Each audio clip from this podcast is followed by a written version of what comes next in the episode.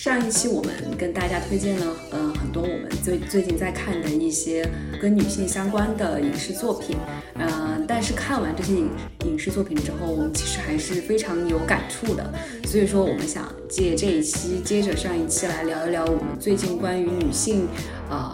在社会当中的角色和一些可能讨论比较多的话题来聊一聊。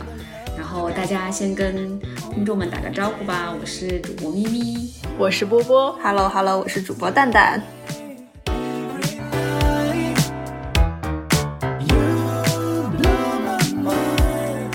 就在之前，我们看了这么多呃女性视角的一些呃书籍，包括探讨了一些女性生存现状的影视作品。呃，我我不得不说，是在一些国产的电视作品或者电影角色里面，有一些就迷迷惑的刻板印象。当这个作者或者这个导演他想表达一个女性，她是一个事业型的女性，我觉得大家马上就能有一个画面，这个女生大概就是什么短发，然后呃对下属很苛刻，然后穿了一身这种西装套装，然后又不苟言笑，哦，很凶的那种。然后，但是冷最后她就会。突然的渴望爱情，然后被一个男性打动，这个男的可能就不行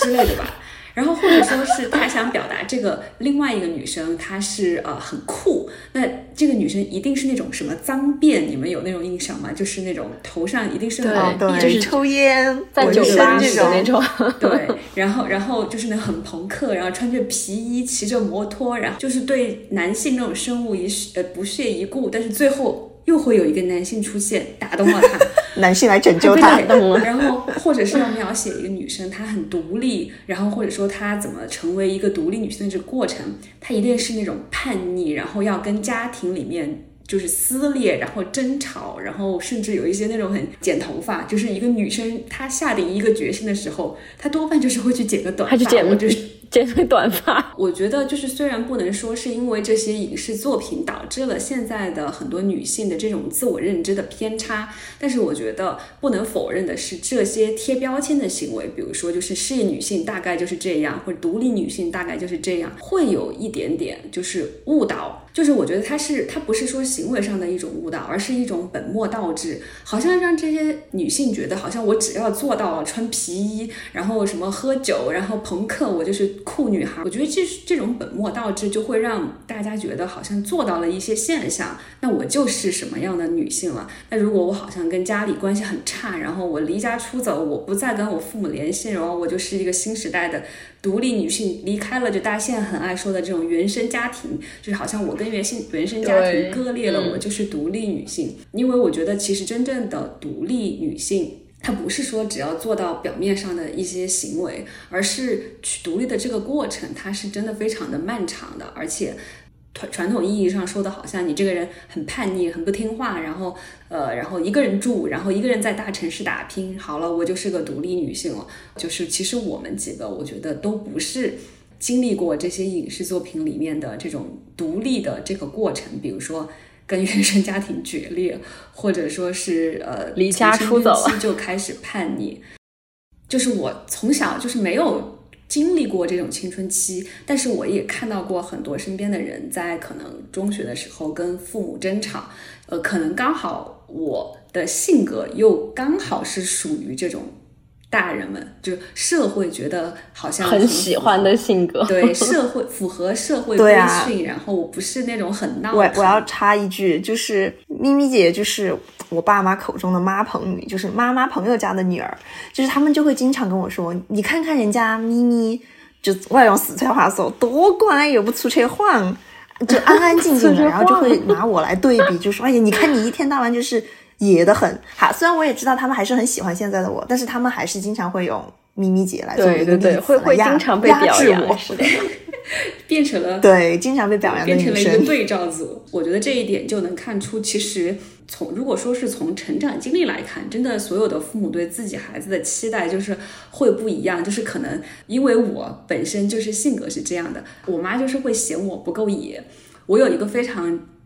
呃记忆深刻的事情，就是在我小时候，可能就小学。甚至可能还没到十岁的时候，跟呃他的同事的小孩一起出去玩，然后大家就被游戏厅给迷住了，然后就一直在游戏厅里面玩。但是我真的当时就是甚至不知道这是什么东西的时候，从我内心深处我就不喜欢这个东西，我觉得它抗拒，对，就很我觉得灯光就是那种。闪一闪的，然后又很黑暗，然后又很闹，然后那个 那个，反正哇，好脏哦！然后这种这种东西就会在西藏，也是说西藏西藏西藏。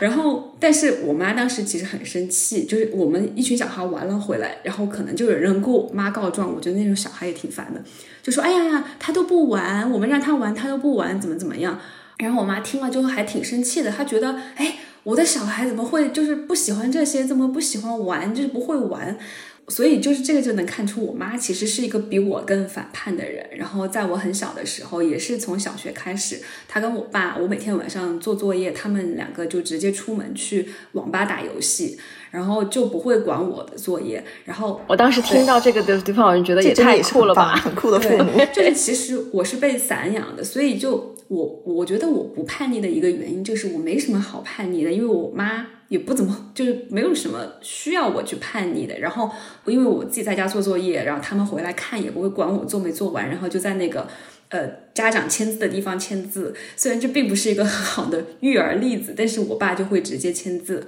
呃，我爸也是从小上学，然后。呃，到后来工作，我爸就是我划水人生的导师。小时候就会教我以什么样的理由可能，呃，去规避一些规避一些学校的一些不合理的规则。我就觉得没有什么值得反叛的。然后到了成年之后，我妈说的最多的一句话就是啊，你已经十八岁了，你的事情你自己做主。他们会给我很多建议，但是。就他不会像小时候那样说，就是你要这样或那样，所以我觉得就是反叛这件事情就很没有很没有成就感，就是因为你做什么事情，父母都会觉得行啊，可以啊。你的反你的反叛应该就是说，妈妈你帮我做主吧，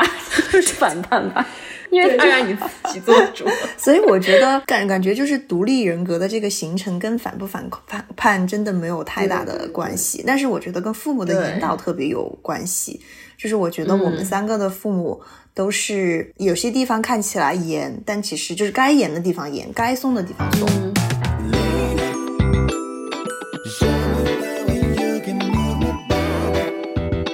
然后我我们我们波波呢，就是从独立的地方突然说到了，就是这个反叛，是因为我们咪波蛋有一天就是日常聊天的时候。就是聊到有人形容我们这种跟父母没有什么冲突的这种关系叫做乖乖女，乖乖女对。然后咪咪姐就真的是对乖乖就被气到了，对，因为我们的人生看起来似乎就是顺着父母的意思在过嘛，就是说呃跟父母的意愿是没有很大差别的，然后就是其他的人会觉得好像要跟意父母的这个意愿是有差别的，可以离家出走的那种才叫。独立女性，然后才具有反叛精神。然后我们三个人突然听到这个呃观点的时候，就觉得这是什么鬼？然 后可能我们真的是很幸运，就是不是我们按照父母的意愿当了乖乖女，而是我们做的任何决定，父母都还挺支持，很支持，对。而且就是因为从小对得到了这种支持，就你就更愿意去和父母交流和分享，然后就形成了一种很正面的循环。后面就是做的决定，如果不是父母的意愿，就是也会有一种良性的沟通的方式，然后取得一个相互的理解，而不是那种暴很暴躁的反反叛。然后我呢，总的来说，我父母对我其实就是不管是学习上还是什么生活习惯上，也还是挺严格的。但是当一个人在对我严格的时候，会有另外一个人会帮我想办法。就是总的来说，其实是虽然严格，但是也有很多陪伴和支持。我印象很深刻的时候，就是我小学的时候嘛，我爸是不准不准我看电视的，然后就像我现在不准我的儿子看电视是一样的。假假，但是他假期的时候都会跟我一起看《还珠格格》，然后还要看《蓝色生死恋》这种这种韩剧，然后我爸还看到哭，真的真的真的不给徐叔叔留面子是不是？然后我妈我妈也是，就是学习上对我有很多要求。就是他会要求我写日记，然后日记实在写不下去，然后就要写周记。然后后来，然后我真的是周记也看我爸看我实在写不下去的时候，就会教我，他说你就写今日无大事发生。然后我妈真的就是看到以后，这是谁教的？这个真的很好笑。对。所以其实我们就是在讨那天在讨论嘛，我们就说我们真的没有什么可以反叛的时候，就是因为一直都是有这种很 很搞笑的时刻存在，然后。我就想了半天，我最大的反叛可能就是那种，就是吵，最多吵吵几句，然后我就把卧室门一摔，就是关起来，这是最大的反叛。我小时候其实也是个很乖的女生，我们三个的这种成长经历环境都差不多，然后几乎没有什么叛逆的时刻，而且我也不觉得我自己需要用叛逆来达到什么目的。就是虽然说，就是我爸妈会觉得我高中的时候有一点点叛逆，但是就是相对于那种变形记里面的叛逆小孩，我简直就是小巫见大巫了。然后就是总的来说，就是我爸妈对我的教育就是教育就是严里带松。就比如说，就是像耍混这种，我不知道耍混的普通话是什么，就是无理取闹，耍赖皮，耍赖皮。哦，耍赖皮，对对对对，然后要以什么哭啊闹的方式，这种是绝对不允许的。我小时小时候就有一次耍混就被我爸就打惨了，但是除此之外，其他地方就还好。就我记得我有一次就是把数学课本都弄丢了，然后那个时候你想你要把课本弄丢，简直就是一件天大的事情。然后我们全家人都以那种要看我笑话的那种嗯心情来对待这件事情，就是告诉我爸，然后结果。告诉了，真正就是我，其实当时我真的是很害怕的，但真的告诉了我爸之后，然后我爸就只说了一句，他说下次不要掉了，然后完全没有骂我，就导致我妈很尴尬，因为她已经是那种吃吃瓜看戏的心情，结果就是喝就这，就是那种，而且就是我大学的时候嘛，我一口我一口气打了四个耳洞，然后当时我也以为我爸妈会很生气，结果他们问都没问。然后，所以就是这些事情就管得非常的松。然后我爸妈其实也一直就是鼓励我独立做事情。就比如说，从小学开始，我就要负责倒垃圾。我相信大家都是一样的。然后呢，就要就我小学时候就开始洗碗。然后就是我们高中去德国交流那次，当时所有的小伙伴都是爸妈送去机场的，就我一个人是坐大巴去的。我现在想到这个事情，我都 我都要流泪，真的，男男莫女泪，太惨了。我爸妈就。就是我妈其实是想送我的，我爸就是坚决不同意，他就只同意把我送到了那个大巴车站，然后他真的也好倔强啊，啊，真的。然后当时我还没有吃饭，然后我爸还炫去给我买面包，结果等面包来了之后，我车都已经发车了，然后我饭也没吃，就一个人坐上大巴走了。太惨了，我觉得现在对，但现在想想，这种教育方式其实是非常对的。然后我爸也特别喜欢鼓励我去尝试新的东西，就是包括送我出国呀这种。所以我自己就是也听了你们二位的这个经历之后，我觉得大多数女孩的反叛或者是不反叛，都是来自父母的教育吧。特别是对女孩子本来就有很多条条框框，比如说女孩不能抽烟、不能喝酒、要穿裙子、要乖、要听话，叭叭叭，不能这样、不能那样，还有什么坐有坐相、站有站相，其实真的都不知道是什么鬼。但是这方面，我觉得我们的父母对我们的要求，就是只是在一些大是大非上面特别，其他的就还好。所以我觉得，就是特别是青春期的时候哈。对一个独立女性的人格形成是一个非常重要的时期，就是父母的良好引导很重要。而且我还想说一点，就是我觉得父亲的这个角色对我的这个性格的成长是，包括我觉得你们二位都是一样的，我觉得是作用是更大的。就是一个男性他的这样的一个引导的方式和他怎么来看待他自己的女儿该如何成长，我觉得这个很重要。对我发现我们三个父亲有共性，就是。小时候是跟我们一起狼狈为奸的这种角色，对，就是我们，我们没有从小没有接受来自男性的，对你一定要怎么样，就是嗯，对，没有规训我们，没有要求我们成为他心目中理想的女性角色，嗯，或或许有吧，就是，但是绝不是那种传统意义上的女性角色，而是就是和我们是很像朋友，就是可能甚至就是有时候会教我们做一些不太。不太好的事情会教我们去打破规则，对。然后我觉得就是因为我们生成长的环境当中有这种这种打破规则的，就是教我们去打破打破规则的父母，然后包括刚刚蛋蛋说他打四个耳洞，父母完完全没有任何在意的时候。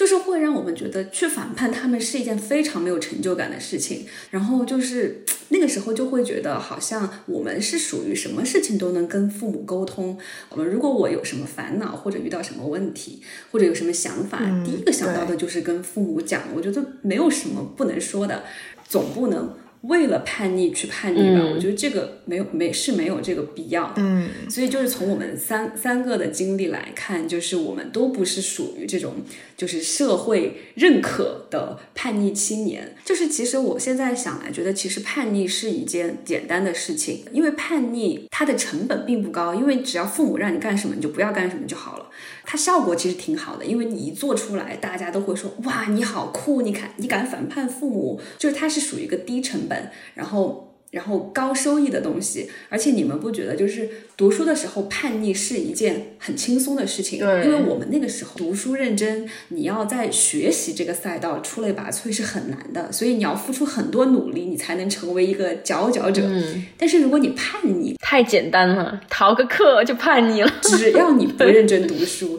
对，去抽烟，就是反正老师让你不敢。不准做的事情，但是那些事情问题又是它很简单，而且又很好玩。你只要做了，你在你叛逆这个赛道你就很牛了。所以我觉得这是一个非常轻松，然后又有效果的东西。反而你要当一个不叛逆的小孩，当一个不叛逆的好好的小孩，反而更难。所以我觉得可能这是不是就是有的人会去选择，就是用叛逆这个方式来标榜自己在青春期的时候。然后就是说到从青春期到现在，就这个整个这个。独立的过程，我听另外一个播客会说，就是如何去不要当恋爱脑，恋爱脑或者说摆脱渣男。他当时说的一个论点就是，你去当一个渣女，就是你比如说吃饭找这个男的，然后看电影找这个男的，然后逛街找另一个男的，这种就是你不能说就是去做这些事情，像像一些。比如说像渣男一样去当一个渣女，你就是一个女性主义者，你就是一个没有恋爱脑的人。我觉得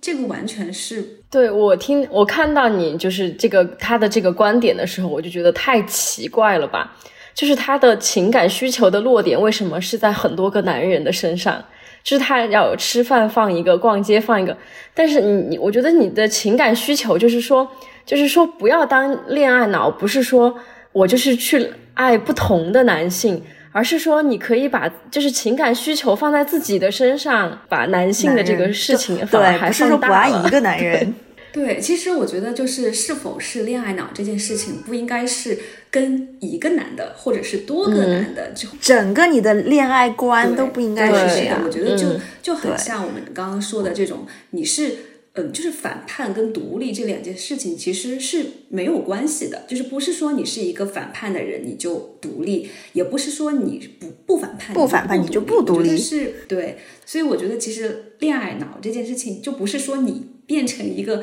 就是这个男的也可以，那个男的可以，就是那种呃对渣男行为，海海女海王那种。对对对，我 就是我就不是恋恋爱脑。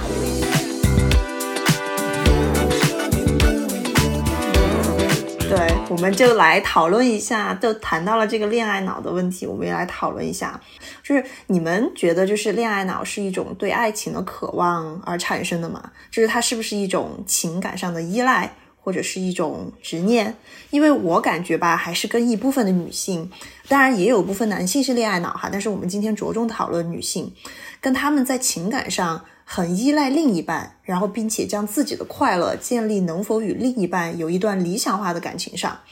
然后呢，就在这个过程当中逐渐的失去了自我，并且陷入了自我怀疑，就是哎呀，是不是我不够好呀？是不是我做错了什么呀？为什么他不喜欢我？为什么我还单身？等一系列的问题。我身边还真的有那么一些人曾经说过，就是我没有办法接受我的身边没有。男男性或者是没有人跟我谈恋爱这件事情，会深陷一段非常糟糕的呃关系。然后，其实这种在我看来，其实是有一点恋爱脑的，因为我觉得他的这个决定，就比如说跟这个男性在一起的决定，他其实是不够理性，或者说他，嗯，我觉得会。给我的感觉啊，可能别人也不是这样的，可能是我太主观了。我的感觉就是，她虽然好像是一个很独立的女性，但是好像她离开了某个人她是没有办法生活的。我觉得这个就是我觉得的恋爱脑，恋爱脑。我天，这三个字太难，恋爱脑。对成都人、四川人太难了，对，四川人要死了。如果之后我们说错了，大家不要不要介意，不要笑我们。对我我定义当中的恋爱脑，就是这种离了爱情或者离了某一个呃一段关系是没有办法活下去的，即便这个关系是有毒的，是让他不快乐的，呃，或者让他一直患得患失、产生不安全感的。呃，就是摆脱恋爱脑，真的是基于一个女生是不是够独立。其实它是一个非常痛苦和撕裂的过程。独立的这种感觉，就是带给人的体会，也绝对不是很纯粹的愉悦。就是它很综合，就一方面你能感到你很自由，但是另一方面你会感受到你真的是非常的孤独。就是如果我们的父母去世的。那件这件事情发生的时候，它也必然是会发生的，因为我们都是独生子女嘛。嗯，我可能身边最亲的人就是我的伴侣了，但是这一刻真正发生的时候，他却没有办法体会和我同样的痛苦，即便他是我的爱人，好像是爱情这件事情，好像可以消解很多的痛苦，他能够在我孤独的时候陪伴我，在我失意的时候鼓励我，但是。这种真正的痛苦，就是这种刻骨铭心的，你没有办法分担的痛苦，永远只有我一个人来承担。这个世界上绝不会再有第二个人。就是爱情这个东西，曾经我寄予了一些希望，是觉得好像有一个人陪我，或者是呃，我建立了一个亲密关系，他能够他能够跟我是达到我们同甘共苦的。但是后来我发现，这个世界上我最最。最不想承承受的一件痛苦，他确实没有办法和我分担的。现在发现多了一件，就是生孩子这种痛苦。你的伴侣 虽然他在前期提供了一些资助，不是资助，提供了一些材料，对对。但是当你生的那一刻的痛苦，波波应该是知道的，就是那种疼痛。他再爱你，你再爱他，即便这两个孩子是你们两个的，这种生理上的痛苦，你也没有办法让他分担半毫。我就那个时候，你的人生是没有爱情的。这件事情就觉得，就觉得爱这个东西有什么用？就是用爱发电嘛，它不能分担你的精神上最大的痛苦和生理上最大的痛苦。不是说不要恋爱脑的意思是不要爱情，而是说不要对任何一个一段感情产生这种过大的不切实际的期待。对，哎，我有一个问题，咪咪姐，你有那么一瞬间觉得他就是你的全世界吗？有没有有没有那一个瞬间？好难哦，反正我从来没有体会过。嗯，我觉得我从其实我觉得我从小到大都没有体会过这种。我觉得我们三个很难产生这样的感觉，因为从小父母给我们的爱，朋友给我们的爱都特别多。我们我从来都没有觉得我第一个情感需求一定是来自父母。嗯，对对对，就是我觉得我们几个，我们为什么很难当恋爱脑，就是因为我觉得我们的大脑里面分得很清楚。对，有很多东西，嗯，对，人生有太多东西了。嗯，就是有的人热恋，他有一个阶段就是那个情绪啊、情感都很依赖那个人，这种其实还挺正常的。但是有的人他是把。就是把自己所有的情感都堆在那，堆在一个人的身上，就还挺可怕的。他一旦恋爱了，他的生命中好像就只有这一个人了。你就是把你所有的世界都建立在这个人的情感上，就是他没有理你，你就不开心；然后他今天给你说话了，然后你就特别高兴。这样的关系其实就对自己很不健康。就是如果你的世界就是只有这一个人啊，这个人离开了，那你的世界不是就崩塌了吗？波波刚刚说的那种什么，他又理你，你就。呃，对对对，这个很，这个是很恋爱脑的特征吧？嗯，对对对，我是很害怕这种你的情绪掌控在别人手中的这种感觉，因为我觉得。就是我变成了一个牵线木偶，他让我他可以控制我高兴或者不高兴。虽然我觉得这一点你很难去避免，毕毕竟就你你也很在乎那个人。但我每次就是一旦这种情况发生的时候，我就会有一个那个警铃开始响。对我又有了一个小问题，你们现在生活中有那种就是因因为会因为一个人的情绪，你的情绪也受到影响的事情？我也有啊，我觉得我还是有，就是就是家人嘛，就是嗯，就伴侣也算家人嘛，就。就是会挂在心上，挂在心上这件事情，就是我觉得，嗯，情绪被别人牵着牵着走，或者是让我觉得心里有事。怎么说？就是我们这种这种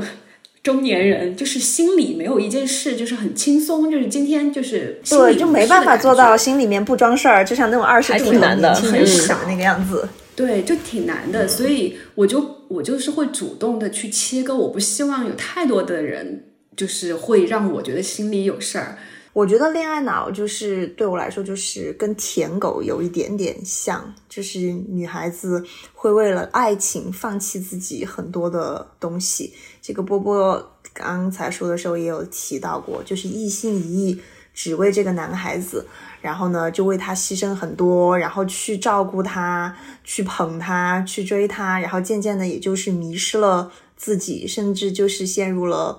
呃自我怀疑。然后另外的话，我就觉得还有就是上头上的特别快的那种，我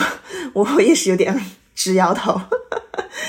就是哎呀，男生可能小小表达一点一点点好意善意。我在他这里就变成了一种，就脑已经脑补了一万种跟他在一起的那种画面的这种，我觉得也是很夸张。哎，就是周围也有也有这样的人。然后另外还有一种我不能接受的，就是就是因为这个感情或者因为这个男生就是受到了很多伤害，我觉得很对不起父母这样的行为，就是我是绝对不会允许这样的事情发生的。嗯，我周围也有这样的例子。就是陷入一段极限拉扯的关系，非常非常的有毒，自己遭遭受了无数的伤害。然后我觉得，如果这样的事情让父母知道了，我觉得父母就是我要是他的爸妈，我真的要气死。就我含辛茹苦把你养这么大，你为了一个男人这样的这样的来折磨和对作践自己，我觉得完全是不可以忍受的一件一件事情。所以我觉得，哎，恋爱脑这个东西真的是需要大家戒掉，各位女性同胞们。对，不太可。其实我觉得，如果如果就是你说的这种极限拉扯的，嗯，女生就是甚至有点伤害自己，不管身体还是精神，她有如果有时候我会觉得，你如果跳出来想一想，哎，就是何必呢？就是。但我觉得可能有这一点，我们有一点点就是站着说话不腰疼，就是因为我觉得我们三个真的很幸运，就是父母一直很支持我们，然后原生家庭是比较比较能够给我们力量的，所以我觉得每当在遇到这些问题，我们一旦跳出来，知道身后有很多人支持我们的时候，你就会觉得啊，就还好，没有什么过不去的。但是我我也能够理解，有一的有的可能女生或者甚至男生，他们没有办法。呃，就摆脱恋爱脑的一个原因是，可能他别处对，就是没有这么强大的支撑，或者他投他对另一半投入那么大的期待和感情，就是因为他想建立一个这样非常稳固的关系。但是当这种关系好像有一点问题的时候，他就会有一点那种嗯，对，想要竭尽去保护他的那种，然后。然后啊，反正我还是为我的这些恋爱脑的朋友说一句好话吧，就是我觉得他比我们好一点的地方，就是真的是对生活的一些小细节充满了激情，就是会因为一些很小的事情而受到感动，就不像我们这种 dead inside，就是 心如心如死灰，怎么样都被感动不了。我觉得我们这种男生遇到可能也很头大吧，我们的感动需要股市大涨之类的。对对。然后会因为很多很小的事情而感动，就是那种生活中的小确幸，比如说，嗯，去看了一个日出，或者看了一场烟花，他们是真的打心眼里觉得这是一件非常非常值得去庆祝的事情。但是对于我们来说，就是 OK。所以我觉得从好处上来说呢，就是这些，但是就是还是要掌握一个一个度吧，就是不能过分。我觉得就是不能迷失自己，就是情感上要独立。就是说回到我们为什么之前先要谈。独立女性独立这件事情，对对对对，而且我觉得独立不仅仅就是说你情感上独立了之后，你不会过度依赖。我觉得还有一个独，呃，我们就像我们刚刚说的那种独立，其实是你知道你自己要怎么样去做这做决定，所以你就不会在呃，可能你人生自己的决定的是跟你恋爱这件事情有冲突的时候，去做出错误的选择。比如说，当特别是我觉得可能更年轻一点的学生毕业的时候，你是要跟跟着男朋友去闯荡江湖，还是选择就可能就那种异地呀或者之类的？呃，这个时候我会自私一点去考虑自己的发展，因为男朋友嘛，毕竟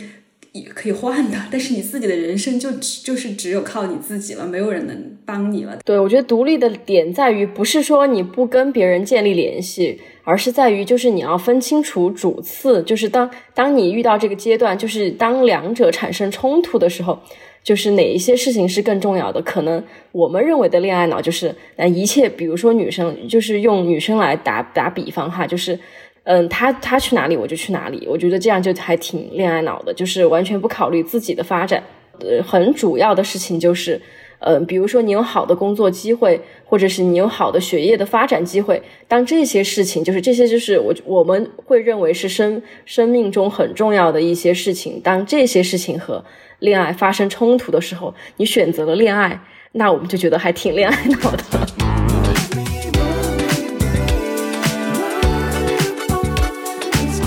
那我们你聊聊就是如何来克服这个过度的恋爱脑吧？就是我觉得，就是少花一些时间去追逐这种缥缈的爱情，然后多花一些时间来提升自己，比如说多读书啊，多出去看看世界呀，培养自己的爱好呀。就是当你先学会了爱自己、爱这个世界，嗯，我觉得你会有更多的机会去吸引到啊喜欢你、你也喜欢的人。就这个这个好像有点梦幻少女的话题，就是我一直觉得，就是爱情这种东西真的不是你可以追来的。虽然咱们咱就是说年轻的时候可能也会有一些这种不切实际也追过爱情，对，但是觉得现在就觉得这种不是不是说什么强扭的瓜不甜，或者女性不要主动，我觉得这些都是呃社会规训，呃，就是女性你觉得行你就去主动也没有问题。但是我是觉得，嗯。你全身心的投入到寻找爱情这件事情，就非常的浪费你的时间，因为你的时间和精力就只有这么多嘛。反正就这个意思。就等着就行了，就等着吧，你就等着就行了。然后你不要去这种可以回避，但是，嗯，其实之前疫情的时候嘛，大家都会觉得好像这这三年有点被浪费的感觉。给了我很大的一个启发，就是如果人生未来还遇到这种非常大的动荡的时候，我觉得很重要的就是不要去觉得重心就放在这一件事情上了，而是同时也不要忘了提升你自己，过好你自己的生活。就像你在去等待爱情或者追逐爱情的时候，你也不要觉得你的人生这个阶段就只有这一件事情了，还是重心放在自己身上，就是两件事是可以一起做的。嗯嗯，波波呢，有没有什么建议？嗯，我真的觉得怎么说？波波现在有点像那上网课被老师 Q 到的同学。对我，我是觉得生活中我如果遇到就是很恋爱脑的人，我真的觉得没有办法，知道吗？你就是你再告诉他，就是这件事情更重要，你自己更重要。哎，你们真的觉得会真的会有人会听吗？而且我觉得没有用，确实是。对，而且我觉得我真的是告诉了他们，他们都会觉得。你在说什么鬼话？就是他是在，你不懂，觉得说你是在怀疑，对你是在怀疑我们的感情吗？就是这种，怎么说呢？就是你好像就是就是你提出这个问题了以后，他反而会有一些被冒犯到的感觉吧？应该觉得说，所以我真的会觉得会，我我觉得这是在自己醒悟吧，那就对大的环境中，我我觉得我可以跟跟跟他说。哎，你要考虑到自己啊，要要多读书，要多，嗯，还是以自己的发展为重，就是要要看自己的机会在哪里，就不要跟着他怎么。但是，就是真的就是在实操起来，他会觉得就是哦，爱情更重要，就真的是这样的，可遇不可求。对对，就是他如果说，可是我就是喜欢他，怎么办呀？对，我不知道。这个我这辈我这辈子就是，如果我现在不跟他在一起，我以后就没有机会跟他在一起了，就真的是这样的。对他可能就是我这辈子最爱的人了。对，然后我这我怕我今后遇不到更爱的人。嗯，我觉得这个真的就可能，要不然就是，如果你真的就是遇到了那个很爱很爱的人，他也很爱你，然后你为他放弃了一些东西。为他放弃了一些机会，他很珍惜你的这个放弃，大家都有一个很幸福的结局，那当然是最好的。但是当你为他放弃了很多东西，嗯，就是选择了仅仅选择了就是往恋爱的那一边走的话，万一这个恋爱就是没有一个好的结局，对你个人来说还是挺可惜的吧？对，我觉得这个又回到了独立女性，就是自己做的决定就要自己承担后果了。我觉得这就没办法。对，我就我想说的也是这个，就你得你得认，你得接受，就是你哪怕之后过得不好，那也是你自己的决定。我觉得成年人吧，就反正不听不听劝也没关系，自己的人生自己做主。但是就是只要你觉，我觉得只要你觉得过得不好了，你是随时有理由去退出这一段关系的。就是我觉得你当你在恋爱脑的时候，那你很认可这一段关系，我觉得没有什么问题。就是你现在觉得就是爱情是很有价值的，我觉得这个都完全没有问题。但是当一旦你觉得好像，嗯，这段关系对我来说，呃，我我有负担有压力，我不开心。嗯，怎么说呢？就是我觉得我之前放弃的那些东西，我想捡回来了。我觉得任何时候开始都不不会晚吧。这个地方除了就是作为恋爱脑本脑的那个人来说，我们有这种就建议。其实我觉得作为身边的人，就是可能在他如果失败了之后，就不要再去说什么看吧，当初跟你说你不听，就是会让他更难过的话。这样这样会让有的人会更害怕去。呃，失败就是有一点像想像是要证明给别人看，就是他可能本身是已经想放弃了，但他可能会想，哎呀，我放弃了，周围的人就会觉得你看吧，就当初我没有听劝，就会有这种面子上挂不住，或者这种。对我当时就有一个很实在的例子，就是身边的一个女生，她就是为了一段爱情，然后她想要换一个城市，因为那个男生在那个城市。然后他就找好了工作，然后把东西，把自己所有东西都寄到了那个城市。然后当他去那个城市以后，发现好像他们两个的感情并没有那么坚定。然后他对于就是又又要不要重新离开这个男生，就产生了一些怀疑。他是说，那我们已经不开心了，我是继续跟他耗下去，继续在这个我呃不熟悉的城市去重新开始，还是说我又回到原来的地方？然后我当时其实作为作为一个嗯旁观者吧，然后我就很坚定的说：“你赶紧回来，就是你不要去在意别人，就说你你你对这段关系怎么怎么样，就是一定要很清醒的。第一是对自己的做法负责，但是不是说你承担，就是你一定要把这个事情给坚持下去，而是说你就一直就是选择对自己最好的那一个选择就好了。对，那就希望各位姐妹保持清醒，对，然后以为优先级。OK，好吧，那就下期再见，拜拜。